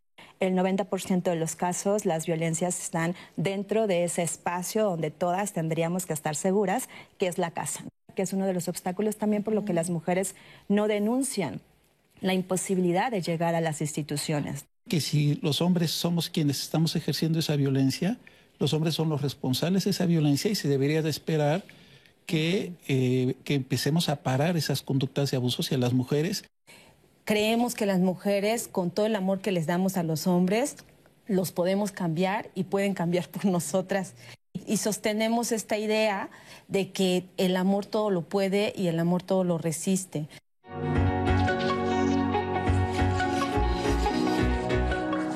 La plenitud ciudadana solamente existe si erradicamos la violencia machista. En esa tarea es fundamental lo que en el Consejo Ciudadano para la Seguridad y Justicia de la Ciudad de México llamamos acompañamiento violeta, que es la activación de una cadena de apoyo para que las víctimas cuenten con elementos para romper con los círculos violentos. Del 2019 a la fecha, en el organismo hemos ayudado a más de 10.000 mujeres con atenciones a través de la línea Mujer y Familia y terapias en los centros de recuperación emocional en nuestras cuatro sedes. Cerca del 90% buscan apoyo jurídico y psicológico ante situaciones de violencia familiar, que en su mayoría se manifiestan con agresiones emocionales y físicas provenientes de personas cercanas sentimentalmente, o que lo fueron. En el marco del Día Internacional de la Eliminación de la Violencia contra la Mujer, establecido por la ONU desde el año 2000, podemos decir que en la Ciudad de México las políticas impulsadas por la jefa de gobierno Claudia Sheinbaum tienen una perspectiva de género que ayuda al empoderamiento de las mujeres. Es necesario todavía mucho más y que haya mucho más participación, un diálogo creciente y enriquecido. En eso hay que seguir trabajando en la línea Mujer y Familia y el chat de confianza en el 55 55 33 55 33 del Consejo Ciudadano, las víctimas encontrarán primeros auxilios psicológicos gratuitos las 24 horas todos los días del año. Ellas no están solas, el acompañamiento Violeta es vital, es de todas, es de todos. Y precisamente la psicóloga Sandra Landeros del Consejo Ciudadano se encuentra en el centro de contacto con la audiencia atendiendo sus llamadas. Y ahora vamos a ver el mensaje que tiene para todos ustedes nuestro auditorio de El 11, la directora de Asuntos Jurídicos precisamente de esta emisora, Nancy Rivero, habla de cero tolerancia en cualquier forma de violencia contra las mujeres aquí en El 11. En el Día Internacional de la Eliminación de la Violencia contra la Mujer, quiero recordarles que para el 11, la emisora del Instituto Politécnico Nacional, esta fecha no pasa desapercibida, en virtud de que tenemos claro que la dignidad y el respeto a la persona humana son piezas claves para lograr una transformación en la sociedad. El 11, como órgano de apoyo del IPN, se ha sumado al pronunciamiento emitido por el Instituto Politécnico Nacional a través de la representación de su director general, el doctor Arturo Reyes Sandoval.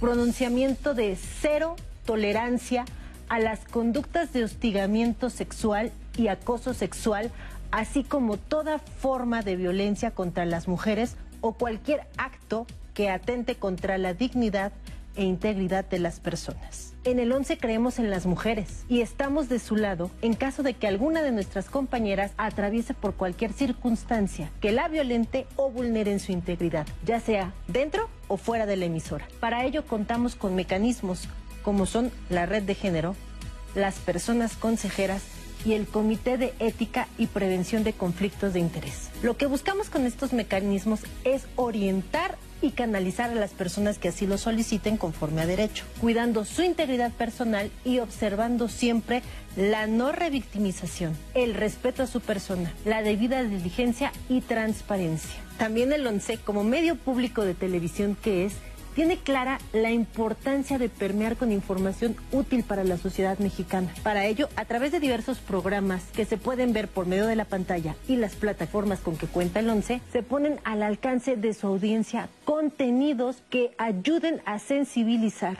identificar y prevenir la violencia contra las mujeres. No podemos olvidar también la importante labor que realiza 11 Niñas y Niños, en la cual se transmiten contenidos que buscan empoderar a las niñas mexicanas. En el 11 nos interesa que todas las mujeres vivan en plenitud, que estén libres de cualquier forma de violencia, alcancen sus metas y ningún obstáculo las detenga. Por ello nuevamente nos sumamos a la voz de pongamos fin a la violencia contra las mujeres ya. Pongamos fin a la violencia contra las mujeres y las niñas ya. Y aquí en el 11 es una norma muy importante. Si soy víctima de violencia, ¿qué hago? ¿Dónde acudo? ¿Con quién voy? ¿Qué es lo que tengo que hacer, eh, Betty? Eh, es muy importante que las mujeres denuncien. Bueno, también eh, está en su decisión, muchas mujeres no deciden denunciar, pero es importante que acudan sobre todo a los centros de atención de justicia para mujeres. Hay unidades locales de atención y también está la Procuraduría o la Fiscalía General de Justicia y bueno, cuando, bueno, aquí está la experta, pero cuando se trata de una situación de riesgo, también pueden este, acudir a los refugios. Eh, ¿Por qué es importante que acudan? Este, sabemos que eh, tenemos una deuda con las mujeres en temas de atención. Este, ya lo decían acá, este, muchas veces revictimizan a las mujeres, pero también hay este, mecanismos que eh, se pueden instalar, que se activan para poder resguardarlas y protegerlas. Además, eh, cuando se, se diseñó el tipo penal de feminicidio, una de las, de, de las causales o de los elementos del tipo penal de feminicidio, eh, aparece que haya antecedentes o indicios de violencia de cualquier tipo. Esto es un componente importante que se, miró a nivel nacional, que muchas mujeres, eh, cuando antes de que se cometieran estos asesinatos, acudían y había registros de que ya habían pedido ayuda. Este, entonces es muy importante que las mujeres pidan ayuda, ya sea institucionalmente o también a través de organizaciones civiles. Es muy complicado también, como decía Norma, para las mujeres indígenas o mujeres que están pues en, algunas comunidades y yo lo que recomendaría, este, porque es una figura de autoridad, es que acudieran a las sindicaturas municipales. Ellos tienen la facultad para atender este tipo de violencias y es muy importante que las autoridades de las comunidades también sepan eh, que hay una situación de violencia y puedan activar también un, lugar a, que pueden acudir. Los refugios, ¿cómo funcionan? Los refugios temporales. Bueno. Bueno, eh, los refugios eh, pues son espacios de protección para aquellas mujeres cuya vida y la de sus hijos e hijos en caso, hijas e hijos en casos que les tengan eh, estén en riesgo. Entonces, bueno, son espacios confidenciales donde ellas puedan estar tres meses más o menos, donde hay todo un acompañamiento integral, gratuito, psicológico, jurídico, psicológico, psicopedagógico para sus hijos e hijas, eh, autogestión económica y restitución de derechos. Pero decir algo súper importante es que eh, los refugios no solamente son estos espacios de protección, tenemos los centros de atención externa que son justamente para aquellas mujeres que pueden identificar la situación de riesgo o no o pueden ellas sentirse seguras en ese espacio donde habitan, pero que sí requieren un acompañamiento integral.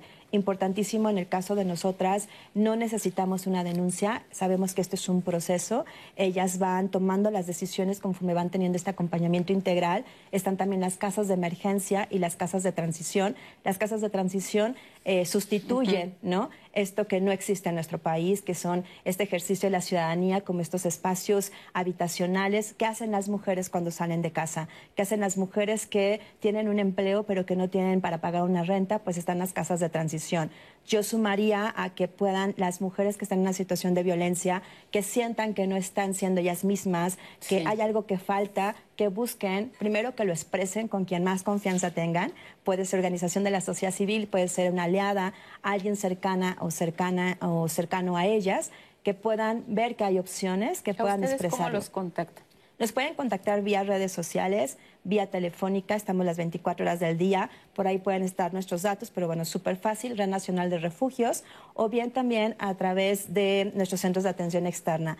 Las líneas telefónicas eh, a nivel nacional, 800-822-4460, en Ciudad de México y zona metropolitana al 55 5674 9695 y bueno, lo importante es primero que identifiquen que algo no les gusta en su vida. Y una vez que logran hacer eso, entonces contactarse y buscar opciones. Y a las personas, porque también por ahí nos preguntaban y aprovecho el espacio, ¿qué hacemos si sabemos que alguien vive violencia? Si escuchamos golpes, insultos.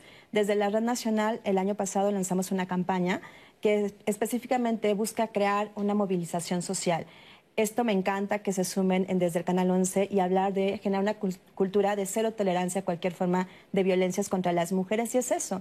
Si tú escuchas o sabes de una situación de violencia, algo importantísimo es darle ese número telefónico de la red nacional, darle un folleto que hable de lo que es la violencia. Recordemos que es un proceso. Digámosle, aquí estoy cuando necesites. Y si escucho un grito, un golpe, llamemos al 911 Sé que es complicado, sé que a veces no actúan, pero hay que hacerlo. Es parte de nuestro derecho hablar al 911 y decir que en el edificio, en la vivienda de al lado, algo está sucediendo. Eso puede ser una gran diferencia entre la vida y un asesinato. ¿no? Entonces creo que también la sociedad tenemos que hacer este cambio importante. Sí, sin duda. Sin duda todos podemos hacer algo.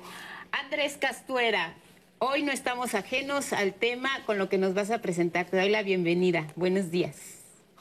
Hola, ¿qué tal? Lupita, Natalia, amigas y amigos que nos siguen en Diálogos en Confianza por el 11.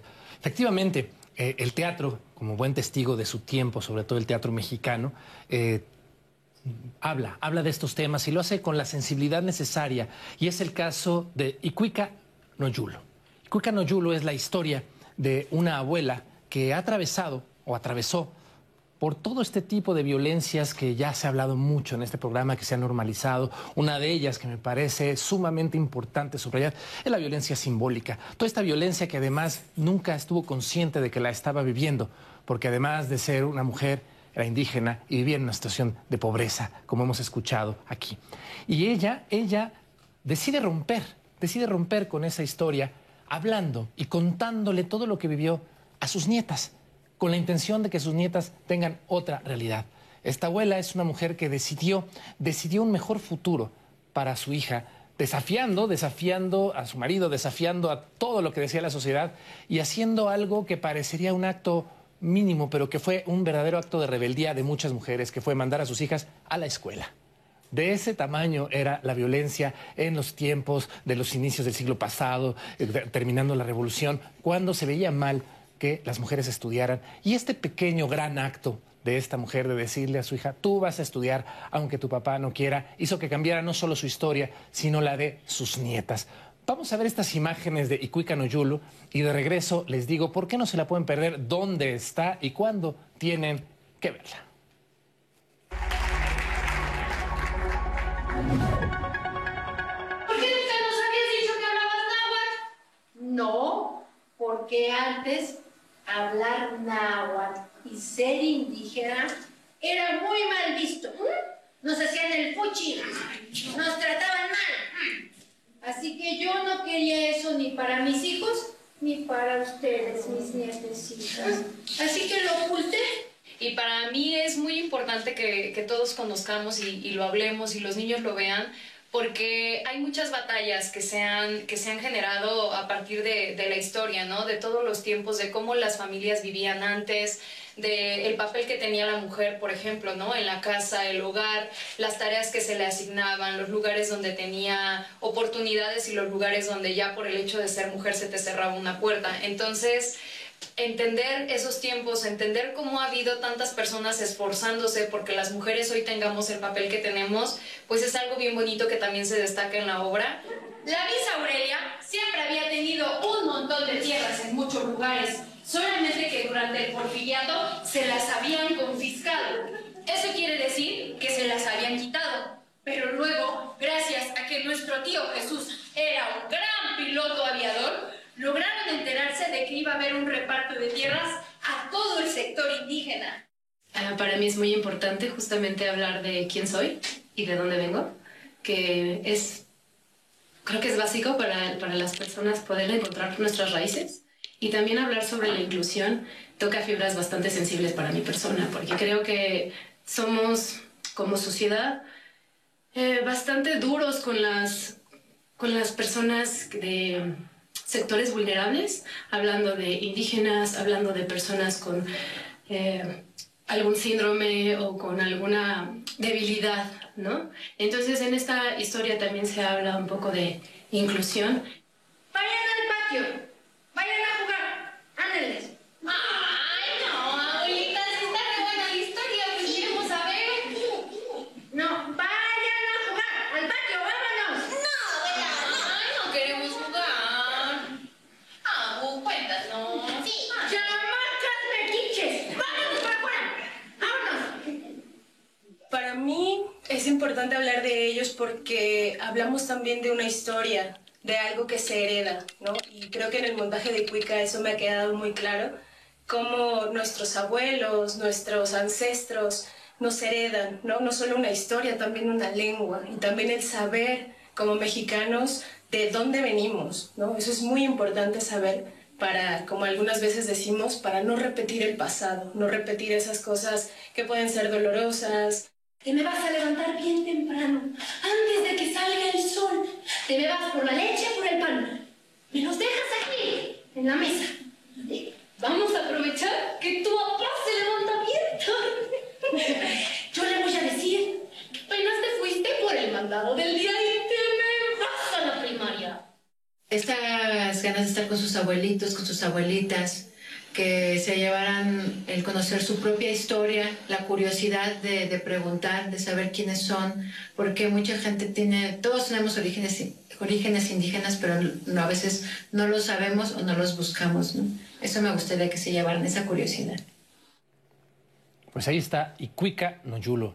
Es un hermoso, un hermoso homenaje a todas estas abuelas, bisabuelas que decidieron romper, romper con lo establecido, para que sus hijas y sus nietas tuvieran lo que hoy tienen. Como bien escuchamos en voz de estas propias actrices, muy conscientes de que pudieron estudiar arte, pudieron hacer lo que querían, porque hay una lucha detrás, una lucha de mujeres indígenas orgullosas y que han logrado romper. Vale la pena, vale la pena ir con toda la familia ahí al Teatro El Granero, en el Centro Cultural del Bosque, atrás del Auditorio Nacional. Estarán los sábados y domingos a las 12.30, una historia que los va a conmover hasta la médula teatro mexicano hecho por mujeres de primera, de primera factura. Y aquí nos vemos el próximo jueves para seguir hablando de teatro mexicano en Diálogos en Confianza por el 11. Te esperamos, por supuesto. Muchas gracias, Andrés. Y quedó como anillo al dedo esta presentación de esta obra de teatro, ampliamente recomendable. Así que vayan al teatro, teatro mexicano. Vamos contigo, Roberto, porque hemos hablado de la situación eh, de cómo funcionan los refugios, eh, a dónde voy, qué hago cuando soy víctima de violencia. Si un hombre quiere cambiar estas conductas, ¿qué hace? ¿A dónde acude? Yo creo que sería el mensaje tanto para hombres y como para el Estado. Yo creo que para los hombres saber que hay alternativas para manejar los conflictos en sus casas y que sepan también que hay maneras igualitarias, respetuosas de los derechos humanos de las mujeres para solucionar todos los conflictos. Que eh, los hombres sí quieren hablar sobre el ejercicio de violencia, el problema es que no lo ven. Y no lo ven porque yo creo que sí ha habido eh, históricamente un, un Estado que no ha mandado un mensaje firme a los hombres sobre qué conductas son violencia y qué conductas no son violencia. Los hombres no lo tienen claro. Eh, yo con los hombres que, he trabajado, ya llevamos muchos años trabajando con hombres, la percepción es que es, un mensaje débil eh, cuando ellos ejercen violencia. La percepción es de que no va a pasar nada cuando ejercen violencia. Entonces, yo sí me dirijo también, así como a los hombres, también al Estado mexicano, los hombres necesitamos, y eso es lo que se ve más en los países desarrollados, un mensaje muy firme sobre las consecuencias de los ejercicios de violencia. Todos los hombres ejercemos violencia, unos más, otros menos. Entonces, yo creo que es la responsabilidad de ambos, sí, de los hombres en lo individual, pero no lo dejemos solamente ahí en los sujetos. Creo que hay instituciones que tienen esa responsabilidad y sí, o sea, la sociedad civil hacemos nuestro esfuerzo, pero es, es pequeñito a comparación de lo que podría ser el Estado, de dar un mensaje muy firme de que efectivamente, como yo también celebro que aquí se rechace todo tipo de violencia hacia las mujeres, se necesita que todos los días sean 25 de noviembre. Claro. Para que ese mensaje quede muy claro, sobre todo pensando en los hombres. Muy bien. Ah, salgamos con algunas llamadas a ver si nos da tiempo. Claro que sí, Lupita. Nos llega un testimonio donde nos dicen, viví en un matrimonio eh, con violencia psicológica y económica. No podía salir de ahí. Las culpas y el ser juzgada dolía, pero me sentía desvalorizada, que creí que no podía vivir sola con mis hijas. Gracias por estos programas. Era una llamada. Lo que dicen es verdad. Las mujeres no merecen ser golpeadas. Yo fui borracho y a mi esposa le pegaba y nunca reflexioné. Ahora estoy pagando horrible con la soledad porque perdí a mi familia. Yo quise mucho a mi esposa y tuve que pagar así la violencia que ejercí hacia ella. Y nos dice Reaccionen Mujeres. En este momento sostengo en mi mano el violentómetro. A lo largo del programa les presentamos las diferentes acciones que escalan hasta llegar a la máxima representación de la violencia, que es el feminicidio. Si ustedes quieren consultar este material, está en formato descargable en las redes sociales del Politécnico y también aquí en las redes de Diálogos en Confianza podrán encontrar el link para que ustedes tengan acceso y puedan ver las diferentes acciones que a lo largo de Lupita, a lo largo del programa Lupita hemos mostrado aquí. Y también todas las, redes, todos los institutos, las instituciones a las que se pueden referir quedan guardadas en las redes de diálogos en confianza por si necesitan alguna orientación o por si necesitan ir a algún lugar ahí lo pueden encontrar. Muy bien, pues yo creo que el mensaje ha sido muy claro. Eh, me gusta lo que dices, Roberto, que todos los días sean 25 de noviembre, que sigamos siendo sensibles a que hay que erradicar cualquier tipo de violencia contra las mujeres, hay que denunciar, hay que vencer el miedo, hay que buscar redes de apoyo, hay que acudir a los refugios temporales, no hay que ser cómplices de ningún tipo de violencia, no hay que permitirla bajo ninguna circunstancia, porque siempre hay posibilidades de que las mujeres tengan una vida digna, la merecemos, porque no somos solo aquellas mujeres que se tienen que dedicar a las labores del hogar. Así que en todas las instancias, de todas las formas y en cualquier ocupación que desempeñemos como mujeres, tenemos derecho a una vida libre de violencia hoy y siempre. Gracias por su atención. Gracias. Gracias. Sigan en el 11.